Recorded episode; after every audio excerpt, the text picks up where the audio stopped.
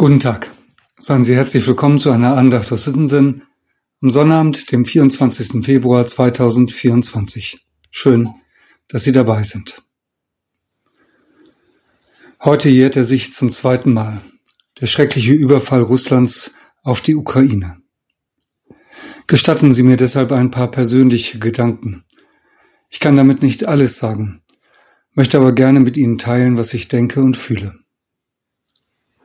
Nur wenige haben damals gedacht, dass dieser Krieg so lange dauern wird. Und am Anfang haben viele die Gegenwehr der Ukraine für aussichtslos gehalten. Aber da ist ein Volk, das sich gegen einen übermächtigen Aggressor wehrt. Sicher, nicht alles ist gut gelaufen, aber eines muss man doch sagen. Sie haben den größten Teil ihres Landes verteidigen können. Und da ist weltweit sehr viel Solidarität. Ich denke an unser Land. Viele Ukrainer fanden hier zumindest zeitweise eine Zuflucht.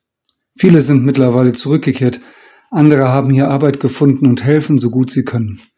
Hochachtung vor allen, die das möglich machten im Großen und im Kleinen.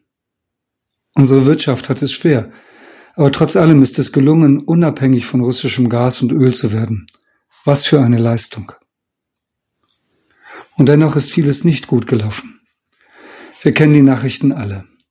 Am meisten bedrückt hat mich die Nachricht vom Tod Alexei Nawalnys. Dieser Mann ist ermordet worden, zumindest indirekt. Und dass sein Tod in die Tage der Sicherheitskonferenz fiel, ist eine Botschaft des mutmaßlichen Kriegsverbrechers Putin.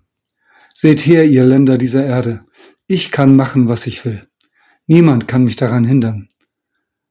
Und es ist auch eine Botschaft an alle Russen im In- und Ausland. Stellt euch nicht gegen mich. Und das Schlimme? Die meisten Russen stehen sowieso hinter ihrem sogenannten Präsidenten. Und nicht einmal das reicht ihm. Er duldet nicht den geringsten Widerspruch. Manche sagen, die Ukraine solle klein beigeben. Aber sollte Russland die Ukraine jemals regieren, was für ein Leid würde das nach sich ziehen? Ich habe Sorge, dass dann alles noch viel schlimmer werden würde. Wie Putin mit jeglicher Opposition umgeht, konnte man mannigfach sehen. Was tun? Bonhoeffer hat einmal in einem Brief an sein Patenkind geschrieben, unser Christsein wird heute nur in zweierlei bestehen, im Beten und im Tun des Gerechten unter den Menschen. Dieser Satz gilt heute wie damals. Also, beten wir für den Frieden.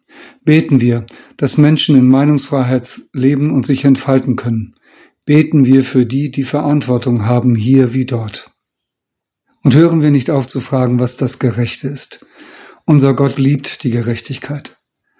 Und wenn wir eine Idee haben, in welche Richtung es gehen könnte, tun wir das, was in unseren Möglichkeiten steht. Heute jährt sich der Beginn dieses Krieges zum zweiten Mal. Es fällt schwer dagegen anzuglauben, dass nicht die Heerführer und Diktaturen die Herren dieser Welt sind. Aber es ist so. Sie sind nichts gegen den, der diese Welt geschaffen hat und noch heute in Händen hält. Und er trägt und erhält auch dich und mich. Und das gibt mir die Kraft, gegen die schrecklichen Nachrichten dieser Welt anzuglauben. Und wenn ich es einmal nicht kann, er bleibt trotzdem der Herr dieser Welt. An diesem Tag grüße ich Sie mit der Losung für heute, den 24. Februar 2024. Ich will euch mehr Gutes tun als je zuvor. Und ihr sollt erfahren, dass ich der Herr bin. Dieser Vers steht beim Propheten Hesekiel, Kapitel 36, Vers 11. So spricht unser Gott. Ich will euch mehr Gutes tun als je zuvor. Und ihr sollt erfahren, dass ich der Herr bin. Ja, genau so ist es. Amen. Mit einem herzlichen Gruß in jedes Haus, ihr Andreas Hannemann.